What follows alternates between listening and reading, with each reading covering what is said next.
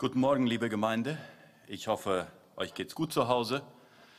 Hoffentlich ist das Matewasser noch heiß. Naja, vielleicht ist es jetzt eigentlich schon Zeit, Terere aufzustellen und gemeinsam Terere zu trinken. Ich habe hier heute mein kleines Glaubensbekenntnis mitgebracht. Es ist eigentlich mein Taufspruch. Äh, da oben steht mein Bekenntnis. Und ich habe dieses kleine Heftchen bekommen bei meiner Taufe und ich habe es über die Jahre immer wieder in der Bibel drin gehabt. Und hier steht dann das Datum, wann ich getauft wurde, am 4.9.1988, aufgenommen in die Gemeinde der Mennoniten, Mennonitischen Brüdergemeinde in Philadelphia, Gemeindeleiter Erich Giesbrecht und so ein schönes altes Stempel von der MBG Zentral. Und äh, neben diesen, diesen Daten steht mein Bekenntnis. Und das ist eine Zusammenfassung von dem, was unser Glaubensbekenntnis ist. Und hier sind so eine ganze Reihe Punkte äh, aufgeschrieben. Äh, die Beziehung zu Gott, meine Beziehung zu den Menschen, meine Beziehung zur Gemeinde, meine Beziehung zur Familie und meine Beziehung zum Staat. Das sind so die, die verschiedenen Punkte. Und dann sind da wiederum Unterpunkte genannt. Bei einigen sind fünf Punkte, bei einigen drei. Und wir sind jetzt bei der Beziehung zur Familie. Da sind drei Unterpunkte. Und äh, dieses Bekenntnis ist eine Zusammenfassung von unserem Glauben, von das, was wir glauben. Dieses wird und wurde uns unterrichtet. Und äh, zu diesem haben wir auch Ja gesagt in einem Moment. Und äh, es gibt heute so viele dogmatische Ausrichtungen auf der Welt, die man sieht überall. Wir haben eine eigene geschriebene Glaubensgrundlage. Und sie beinhaltet unsere Identität. Sie ist unserer Gemeinde und unserer Vereinigung viele Jahre zum Halt gewesen. Und es ist auch Teil von unserer Geschichte. Und wir sind jetzt bei dem Punkt Familie. Letzten Sonntag hat Roland über die Ehe gesprochen. Und es war eine gute Einführung auch zu diesem Thema heute. Und heute ist dann das Thema Familie dran.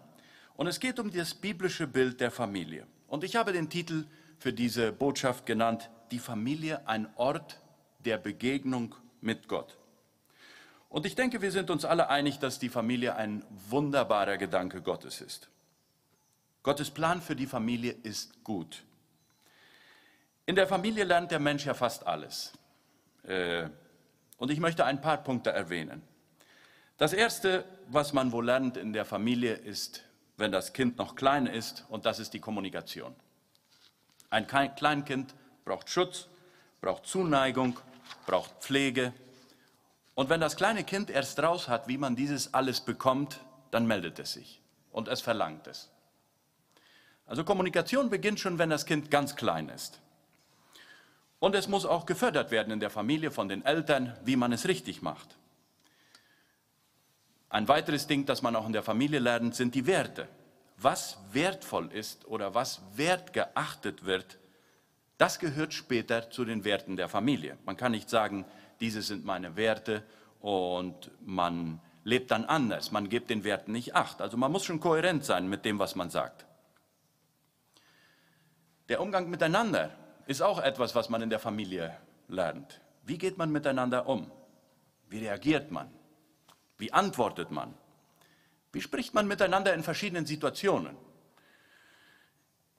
Das lernen die Kinder eigentlich von den Eltern zu Hause. In der Familie lernt man auch selbstständig zu sein. Es muss auch gefördert werden, eigene Projekte anzufangen und dann auch durchzuziehen. In der Familie wird man vorbereitet für das Leben. Und so vieles mehr könnte ich hier erwähnen. Man wird sogar vorbereitet, die eigene Familie zu gründen denn man hat ein Vorbild zu Hause. Aber so gut diese Schule auch ist, die man von zu Hause mitbekommt, so gut diese Schule der Familie ist, warum gibt es dann so viele kaputte Familien? Das Familienbild in unserem Land, wie auch eigentlich in der ganzen Welt, sieht nicht gut aus. Gerade diese Tage las ich, dass 44 Prozent der Haushalte in Paraguay werden von nur einem Elternteil geführt also wo meistens der Vater nicht gegenwärtig ist oder nur manchmal. Das ist eigentlich, das gehört zur Realität und das ist normal, Es ist so normal, man darf fast nicht darüber reden. Ein weiterer Punkt, der die Familie angreift und zerstört, ist Alkohol. Paraguay belegt den vierten Platz unter den Ländern, die in Südamerika am meisten Alkohol konsumieren. Und mit diesem Problem kommen so viele mehr. Die Gewalt und der Missbrauch in der Familie. Der Gebrauch von Drogen ist ein weiteres Problem, das viele Familien zerstört. Die Pornografie zerstört die Familie, da ganz tief in seinem Kern, in der intimen Beziehung zwischen Mann und Frau, da wo die Familie ihren Zusammenhalt hat. Der Feind sucht einfach jeden möglichen Weg, um die Familie zu zerstören. Und der Feind kennt das Potenzial einer Familie. Er weiß, was eine gesunde Familie äh, hergeben kann und er sucht sie zu zerstören. Und wenn die Bibel in 1. Petrus 5, Vers 8 sagt, seid nüchtern und wacht, euer Widersacher, der, der Teufel, geht umher wie ein brüllender Löwe und sucht, wen er verschlingen kann, dann würde ich hier sagen, der Teufel geht wie ein brüllender Löwe um die christliche Familie umher und sucht, wie er in die Familie eindringen kann, um hier Leid, Trauer und Zerstörung zu bringen. Und diese, genau diese Stelle aus 1. Petrus vom brüllenden Löwe steht hier als ein Aufruf an die Gemeinde, besonnen zu sein, wachsam zu sein und stark und fest im Glauben zu sein. Und ich denke, dieses gilt ganz besonders heute auch unseren Familien. Schon ganz am Anfang der Bibel in 1. Mose 3, zu Beginn der Menschheitsgeschichte, greift der Satan das erste Paar an. Das ist sein erster großer Auftritt in der Bibel. Und damit greift er den Kern auch der Familie an, die Beziehung zwischen Mann und Frau. Und genau das Gleiche macht er heute jeden Tag. Der Feind möchte, dass Eltern sich uneinig sind. Er möchte, dass Eltern sich vor den Kindern streiten und dass sie sich gegenseitig beschuldigen. Der Feind möchte, dass Kinder die Eltern belügen und hintergehen. Der Feind möchte, dass so großer Unfrieden in der Familie ist, dass kein Platz für Gebet oder für Liebe oder für Gemeinsamkeiten ist. Die Absicht des Feindes ist, die Familie in ihrem Kern zu ersticken und zu zerstören, denn damit zerstört er auch die Gesellschaft. Und das sehen wir heute eigentlich durchgehend überall. Wir sehen es in den Nachbarschaften in unserer Stadt, wir sehen es auf den Straßen, wir sehen es selbst in unseren christlichen Schulen, wo der größere Teil der Familien dysfunktional sind. Wir sehen es in den Missionsgemeinden. Und der Feind greift ganz gezielt an. Denn Gott hat sich was Besonderes mit der Familie gedacht. Wie hat Gott sich das mit der Familie gedacht? ich möchte ein bisschen darauf eingehen, was die Bibel uns sagt. Wenn ich eine Predigt vorbereite, da beginne ich meistens damit, mich so ein bisschen zu informieren. Ich lese einige Bibelkommentare und ich hole mir ein Bibellexikon vor. Und das habe ich auch in diesem Fall gemacht und habe gedacht, okay, ich suche mir mal das, den Begriff Familie im Bibellexikon. Habe ich das gemacht, habe dann gesucht und der Begriff Familie stand nicht in meinem Bibellexikon. Ich habe so einen alten Fritz Rieniker Bibellexikon, stand da nicht drin. Ich suchte in einem zweiten Bibellexikon und das Wort Familie stand da auch nicht drin. Ich wusste, wir hatten ein neueres Bibellexikon, die Kinder hatten eines, äh, ich glaube mal von der Gemeinde bekommen. Schaute ich danach und da war der Begriff drinnen. Und der erste Satz in dieser Erklärung zum Begriff Familie war folgender. Es gibt im Alten Testament keinen Begriff, der genau dem heutigen Wort Familie mit Vater, Mutter und Kindern entspricht. Am nächsten kommt ihm der Begriff Haus der für eine Gruppe von Menschen steht. Der Ausdruck, der oft mit Familie übersetzt wird, bezeichnet eher die Sippe oder die Großfamilie, eher und nicht so sehr den kleinen, den kleinen Familienverband, den wir heute kennen. Also in der, Familie, in der Bibel finden wir, dass die Kleinfamilien meistens Teil von einer größeren Familie waren oder von einer Sippe. Und dass die Kleinfamilien Teil von einem Hause waren oder von einem von einem Haushalt, von, einem größeren, von einer größeren Gruppe von Menschen. Und im Neuen Testament sehen wir das ganz besonders. Die Apostel, da sagt es, gingen in die Häuser, um zu predigen. Die Urgemeinde begann in den Häusern, also bei den Familien. In Apostelgeschichte 2, da sagt es, und sie waren täglich einmütig beieinander im Tempel und in den Häusern. und hielten da die Mahlzeiten mit Freude. Bisschen so, wie wir es heute auch haben. In Apostelgeschichte 10 wird Petrus von dem Hauptmann Cornelius eingeladen, in sein Haus zu kommen und dort das Wort Gottes zu predigen. Also die Familie, die Kinder, vielleicht die Enkel hörten das Wort Gottes durch Petrus. In Apostelgeschichte 16 finden wir die Bekehrung der Lydia. Sie bekehrte sich und lädt Paulus in ihr Haus ein. Da sagt es, bitte kommt in mein Haus und bleibt als meine Gäste. Also die Familie, die, die Beteiligten an dem Hause sollten die frohe Botschaft hören. In den Häusern zu predigen gehörte eigentlich zu eines der Hauptmissionsstrategien, die Paulus und die Apostel hatten. Paulus sagt in Apostelgeschichte 20, Vers 20, ich habe euch alles gelehrt. Ich habe euch alles gelehrt, was eurer Rettung dient, was ihr braucht, um errettet zu sein. Öffentlich und in den Häusern. Damit sagt er, er hat es öffentlich evangelistisch gepredigt und er ist sogar bis in den Heimen, in den Häusern hineingegangen und hat den Familien das Wort Gottes gepredigt. Also erstens fand ich es interessant zu verstehen, dass der Begriff Familie oder Kleinfamilie in der Bibel weniger gebraucht wird. Im Alten Testament waren es eher die Sippen oder die, die Großfamilie und im Neuen Testament ist es eher das Haus oder der Haushalt. Dann weiter Zweitens, wir finden, dass die Ehe und Familie eine von Gott gegebene Ordnung ist. Ehe oder auch die Familie, könnten wir sagen, ist die erste Institution, die Gott geschaffen hat. Und es ist die Institution, die Gott geschaffen hat, um seine Geschichte zu schreiben. In den zehn Geboten finden wir, dass die Eltern geehrt werden sollen. Und dieses unterstreicht die, die weitere Ordnung Gottes gegenüber den Kindern. Die Kinder sollen ihre Eltern ehren. Warum? Weil die Eltern verantwortlich sind für ihre Kinder. Eine Verantwortung zum Erziehen, eine Verantwortung im Glauben, eine Verantwortung des Vorbildes im Leben. Auch die Gründung einer, einer Ehe oder einer Familie wird in der Bibel geregelt. Der Text, uns allen bekannter Text 1. Mose 2 sagt, darum wird ein Mann seine, seinen Vater und seine Mutter verlassen und seine Frau anhängen und sie werden zu einem Fleisch werden. Also da beginnt eine neue Ehe, eine Familie. Und dann im Neuen Testament, das war jetzt ein bisschen das Alte Testament, im Neuen Testament finden wir dann Kolosser 3 die Ordnung, wie es aussehen soll innerhalb der Familie.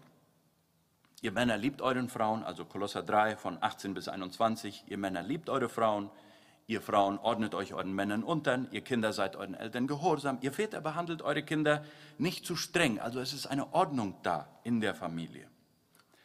Also von der Bibel her ist die Familie eine von Gott gegebene Schöpfungsordnung, eine Ordnung, die den Menschen hilft, sich zu entwickeln und zu entfalten.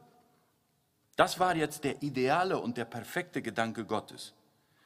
Aber wenn wir ein wenig in der Bibel herumblättern, dann sehen wir, dass die Sünde sich fast in jede Familiengeschichte eingeschlichen hat.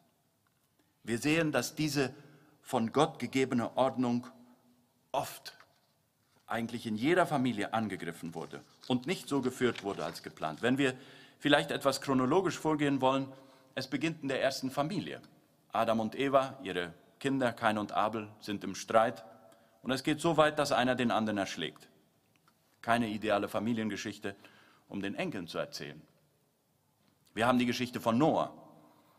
Er trank zu viel und machte sich zum Spott vor seinen Kindern. Hiob, er hatte eine ideale Familie, doch dann griff genau der Feind an und zerstörte alles. Abraham war der Vater des Volkes Israel. Er hat zweimal geleugnet, dass Sarah seine Frau war. Und weil er zu ungeduldig war, auf die Erfüllung von Gottes Verheißung zu, warten, nahm er Hagar zu seiner Nebenfrau. Dann ist da die Geschichte von Isaac und Rebekka, von der Viktor Wahl auf der Gemeindestunde letzte Woche sprach. Das Erstgeburtsrecht hat die Mutter an den jüngsten Bruder vermacht. War auch nicht so, wie es sein sollte. Dann Josef, er wurde von seinen Brüdern als Sklave verkauft und dem Vater wurde gesagt, er sei tot. Mose und seine Geschwister Miriam und Aaron waren sich auch nicht immer einig und die Schwester wurde mit Aussatz von Gott bestraft. David und seine Familie, David mit den vielen Nebenfrauen, war auch nicht Gottes ideales Bild von einer Ehegemeinschaft. Ja, und die Liste geht weiter.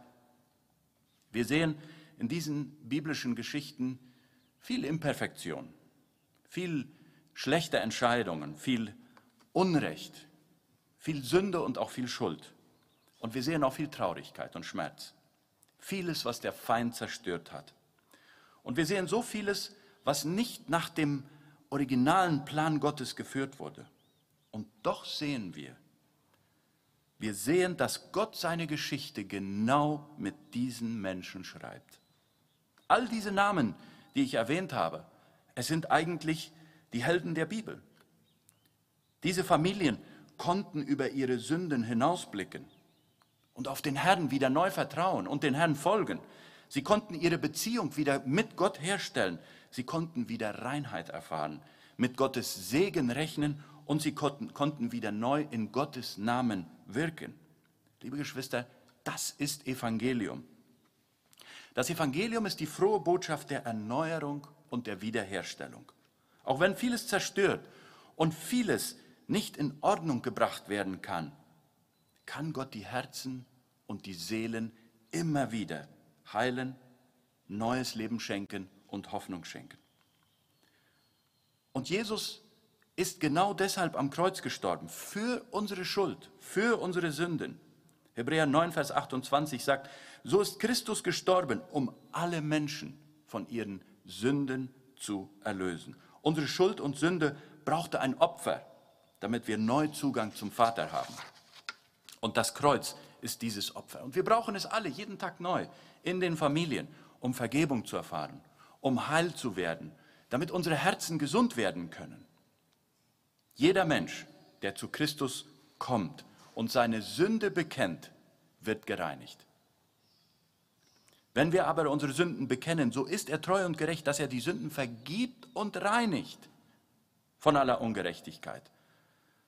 Heil werden, rein werden und gesund werden. Das ist die frohe Botschaft von Jesus. Deshalb predigen wir Christus, den Gekreuzigten, der am Kreuz sterben musste, damit viele dieses erfahren können, diese Heilung, damit sie gereinigt werden von der Schuld und Sünde. Das ist die Kraft des Evangeliums. Sie vergibt und sie schafft neues Leben und zeigt uns den Weg zum Vater. Und das ist Gnade. Das ist Gnade, davon haben wir gerade gesungen. Ein unverdientes Geschenk. Und es ist so schön zu sehen, und ich bin mir sicher, wir alle kennen Familien, die geheilt worden sind durch die Gnade Gottes. Es ist so schön zu sehen, dass wenn eine verbrochene, zerbrochene und imperfekte Familie Gott wieder neu erfahren kann. Es ist erstaunlich, wenn so eine Familie sich neu dem Dienst an Gott widmet. Es ist beeindruckend, wenn eine problematische Ehe wieder liebevoll mit ihren Kindern umgeht und sie nicht mehr anschreien oder alleine lassen, wenn sie plötzlich anfangen, für ihre Kinder zu beten und wenn Sie die frohe, diese frohe Botschaft, die Sie erfahren haben, auch an andere weitergeben. Es ist wunderbar, wenn eine unvollkommene Familie Entscheidungen trifft, die Gott gefallen. Wenn sie entschieden ihre Kinder vor negativen Einflüssen bewahren, wenn sie entschieden als Familie gemeinsam beten oder auch die Bibel lesen. Und Gott möchte dieses noch in viele Familien auch bewirken und möge er es durch uns tun, durch unsere Gemeinden. Im ersten Teil habe ich davon gesprochen, dass die Familie eine Schöpfung Gottes ist. Aber die Bibel lehrt uns auch, dass Familie Beziehung ist. Es ist nicht nur eine Zusammenstellung von Menschen, die Gott geschaffen hat. Familie ist auch Beziehung. In der Ehe wie auch in der Familie geht es um die Beziehung zueinander, wie wir miteinander umgehen, wie wir miteinander reden. Und die Bibel sagt uns sehr viel dazu. Die Bibel sagt, ihr Männer liebt eure Frauen. Nehmt Rücksicht. Achtet sie. Reizt eure Kinder nicht zum Zorn. Ermutigt einander. Vergebt einander. Das, ist, das hat alles mit Beziehung zu tun. Seid nicht nachtragend. Sorgt füreinander. Tröstet einander. Tröstet, und der Text sagt, wie ihr es ja bisher getan habt. Seid freundlich zueinander. Hier finden wir schöne Begriffe, die mit Beziehung zu tun haben. Trösten, achten, Rücksicht nehmen, erden. So ein Umgang in der Familie, das kann erneuern, das kann heilen und das kann wiederherstellen. Und das wissen wir. Sprüche 16 und wir finden mehrere solche Texte im Buch der Sprüche, zum Beispiel freundliche Worte sind wie Honig, süß für den Gaumen und gesund für den ganzen Körper oder auch sie sind heilsam für die Glieder. Oder auch Sprüche 15, Vers 1, eine freundliche Antwort vertreibt den Zorn, aber ein kränkendes Wort lässt ihn aufflammen. Familie ist eine Ordnung Gottes, aber sie lebt und überlebt durch eine gute Beziehung. Und ich möchte zum Schluss kommen, die Ehe und die Familie ist von Gott geschaffen. Und sie steht schon seit den ersten Seiten der Bibel unter Angriff vom Feind. Und ich möchte uns einladen, die Familie als eine Burg oder als eine Festung zu sehen. Zuerst gab es die Burgen, das war eine Wohnanlage und eine Befestigungsanlage. Besonders im Mittelalter gab es viele Burgen, so zwischen Jahr 1000 bis ungefähr Jahr 1400. Danach entstanden dann neue Waffen und die Burgen hielten die Angriffe nicht mehr stand. Ab 1500 kamen dann die Festungen. Festungen wurden als Reaktion auf die neuen Feuerwaffen erbaut und funktionierten bis zur Mitte des 20. Jahrhunderts. Diese Festungen waren keine Wohnanlagen, sondern sie dienten der Aufbewahrung von staatlichen Schätzen, von Reserven, von Geld und von Edelmetallen und alles, was wertvoll war in einem Staat. Und nach den Festungen kamen die Stützpunkte. Militärstützpunkte sind meistens Einrichtungen, die nur für die Dauer einer bestimmten Operation aufrechterhalten werden. Und sie sind in der Regel abgesichert und der Zugang ist beschränkt oder verboten. Ich möchte mal sagen, die Familie ist heute wie eine Burg, wie eine Festung. Sie schützt vor der Gesellschaft, in der wir heute leben, die mit ihren vielen Ideologien in die Familie eindringen wollen und möchten. In der Familie findet man eine Routine, in der Familie findet man Sicherheit, man kann hier auftanken, in der Familie können auch Dinge aufgearbeitet werden, können auch Dinge durchdiskutiert werden, durchgekämpft werden, in einem sicheren Rahmen. Aber selbst die Familie braucht einen festen Grund. Sie braucht einen Halt. Und das ist Gott.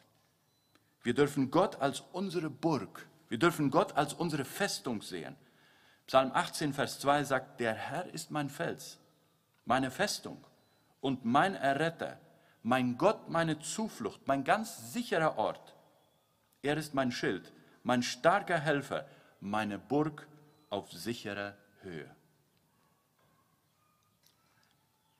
Liebe Väter, es ist unser Vorrecht, als Väter unseren Familien immer wieder klarzumachen, dass Gott der Fels unserer Familie ist, der Halt gibt.